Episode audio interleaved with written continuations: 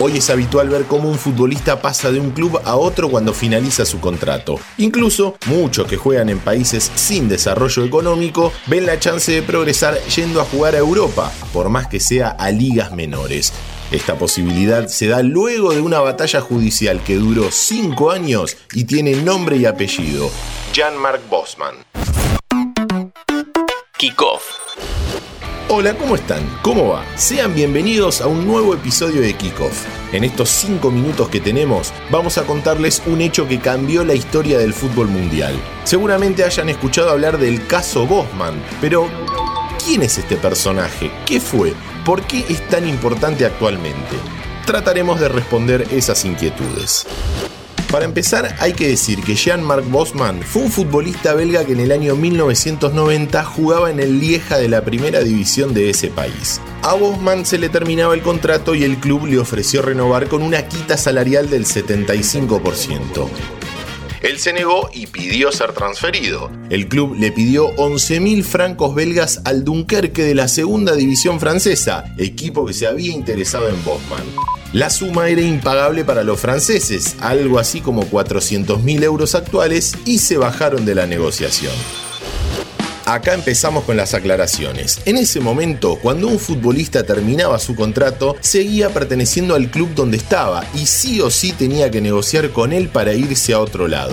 Por más que no haya contrato vigente, el último club donde había jugado era el que negociaba la ficha. De esta manera, los futbolistas estaban atados de pies y manos y no era tan fácil cambiar de equipo.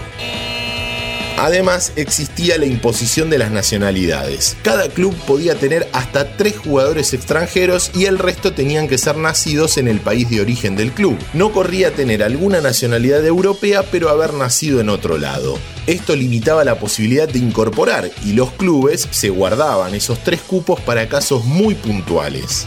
Acá volvamos al caso del protagonista de este episodio de Kickoff. Con todo esto que sucedía, Bosman vio cercenada la posibilidad de irse a jugar a otro lado, y lo que hizo fue acudir al Tribunal de Justicia de la Unión Europea. Cargó contra el club, la Federación Belga, la UEFA y la FIFA. Lo que hizo fue argumentar que de esta manera se trataba a los jugadores como mercancías y se vulneraba el derecho a trabajar. Además, alegó que se estaba quebrantando el derecho de libre circulación de trabajadores en la Unión Europea. Lo que se buscaba era igualar ante la ley a los futbolistas con cualquier otro trabajador. En 1990 empezó la disputa legal, algo que iba a tardar unos años en resolverse.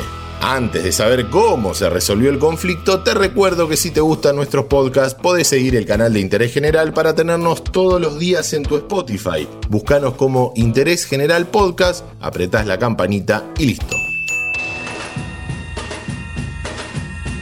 La carrera deportiva de Bosman entró en franca decadencia durante el tiempo que duró la batalla legal. Jugó en clubes menores de Francia y Bélgica, pero el 15 de diciembre de 1995 salió el fallo del tribunal. Le daba la razón al belga y modificaba para siempre el mapa futbolero de Europa.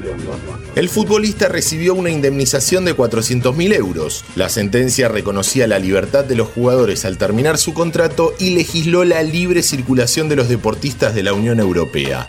A partir de ese momento, los europeos no serían considerados como extranjeros. Por ejemplo, antes del fallo, en España podía haber cuatro en el plantel, pero solo tres podían coincidir en el mismo partido. Para la temporada 1996-97, los planteles fueron armados ya con la ley vigente. Se pasaron de 92 extranjeros a 199. A medida que fueron pasando los años, cada vez fue menos llamativo ver equipos en donde tal vez muy pocos futbolistas eran en el lugar.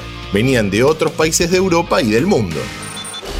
La ley Bosman permitió que muchos cumplan el sueño de jugar en Europa, algo que hubiese sido muy difícil con las leyes anteriores. Esas mismas leyes que le impidieron a Maradona ganar alguna vez el balón de oro al mejor del mundo, porque en sus inicios era un premio exclusivo para jugadores europeos. Afortunadamente hoy, Leo Messi tiene 7 de esos, y un poco gracias a Jean-Marc Bosman. Mi nombre es Diego Celonca y los espero en el próximo episodio de Kickoff.